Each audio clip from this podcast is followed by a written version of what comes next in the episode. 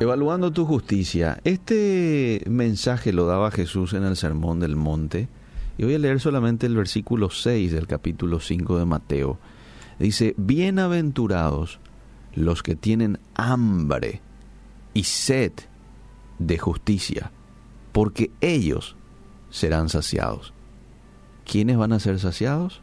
Los que tienen hambre y sed de justicia. ¿Qué es justicia? Justicia significa estar bien con Dios.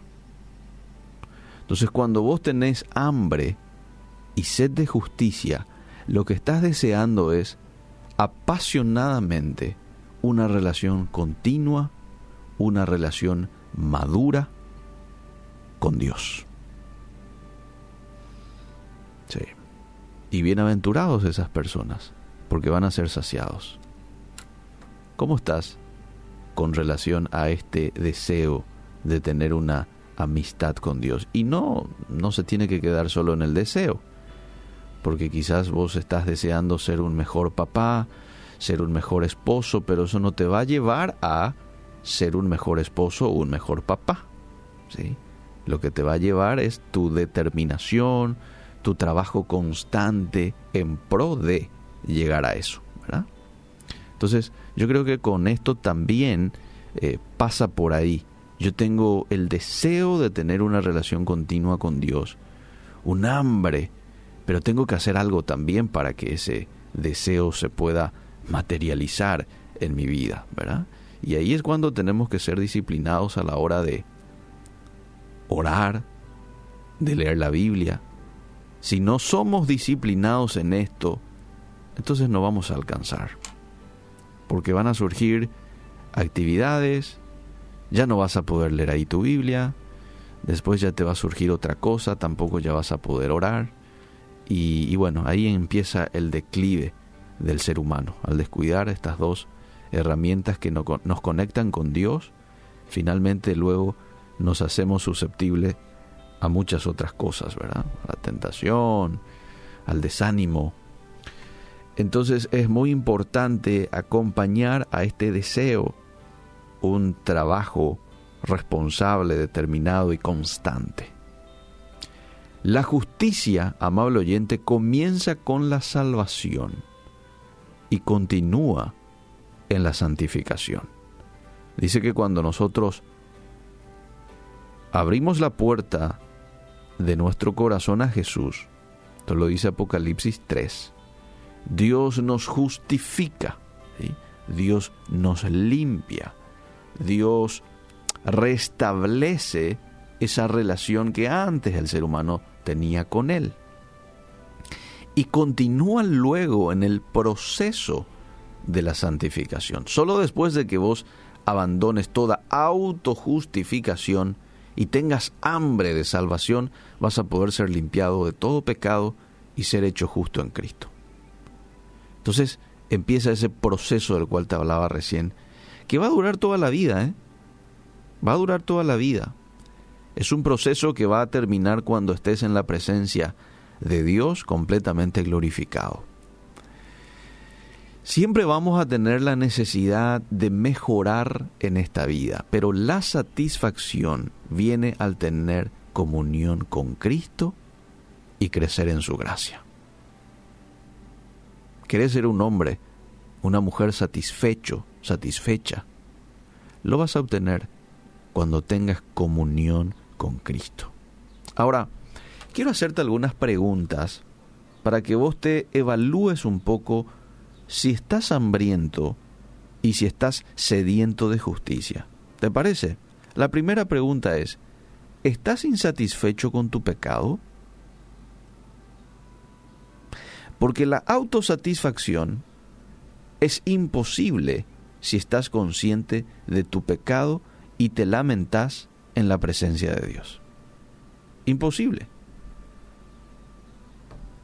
Si vos sos consciente de tu pecado y sos un hijo de Dios, vas a estar triste por aquello que desagrada al Maestro. La segunda pregunta, las cosas externas satisfacen tus anhelos? Hmm. Esto es muy importante. ¿Sabes por qué? Porque un hombre hambriento no se satisface por nada hasta que come. Si vos estás hambriento, por más de que te traigan este un auto, eh, te traen, eh, qué sé yo, te leen una buena historia, vos seguís incómodo porque vos estás hambriento, vos querés comer. Lo mismo ocurre con un hombre sediento. No está satisfecho por nada hasta que bebe. Entonces, cuando vos tenés hambre y sed de justicia, solo la justicia de Dios te puede satisfacer. Solo eso. Y la tercera pregunta que te quiero hacer es la siguiente. ¿Tenés apetito por la palabra de Dios? Porque la gente hambrienta no necesita que le digan que coma. Nunca tenés que decirle a tu hijo, eh, mi amor, vení, ya son las 12, tenés que comer, ¿verdad?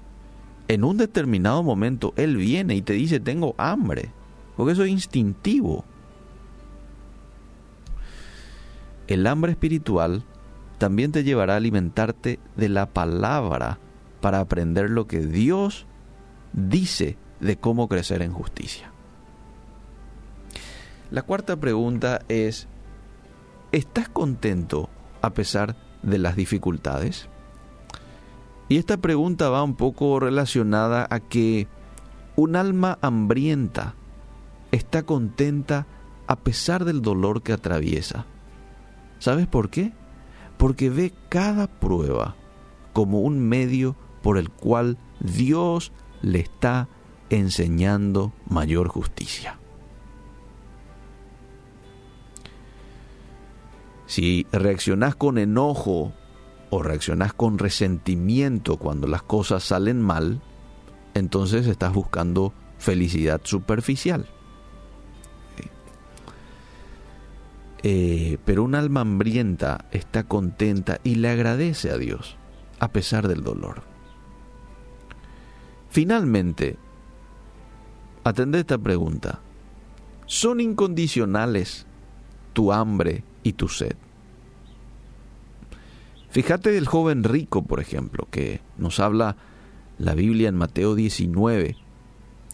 El joven rico sabía que había un vacío en su vida pero no estuvo dispuesto a renunciar a sus posesiones. Entonces estamos hablando de que fue un hombre con un hambre condicional. Yo tengo hambre, pero cuando me planteas esto Jesús, ah no, me voy para atrás. Entonces, ¿son incondicionales tu hambre y tu sed?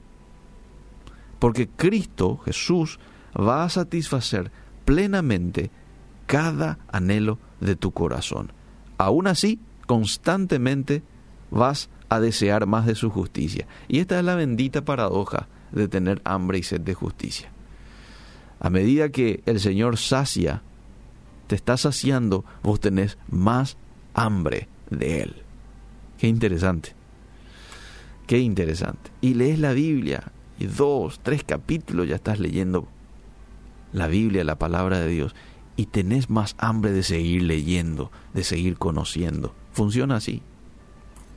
Que Dios nos ayude hoy a ser hombres y mujeres con hambre. Decirle, decirle a Dios, Señor, dame hambre y sed de justicia.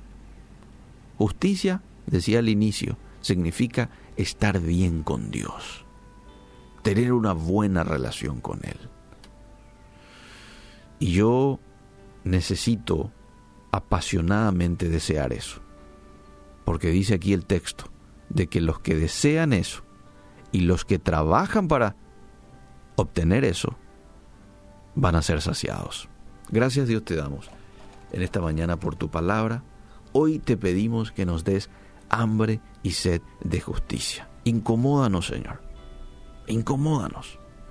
Ayúdanos a desearte, a buscarte, de la misma manera que un siervo busca las aguas, de la misma manera que desearíamos tomar agua estando en un desierto, que así, Señor, podamos desear estar contigo, vivir contigo, agradarte en todo. En el nombre de Jesús. Amén y amén.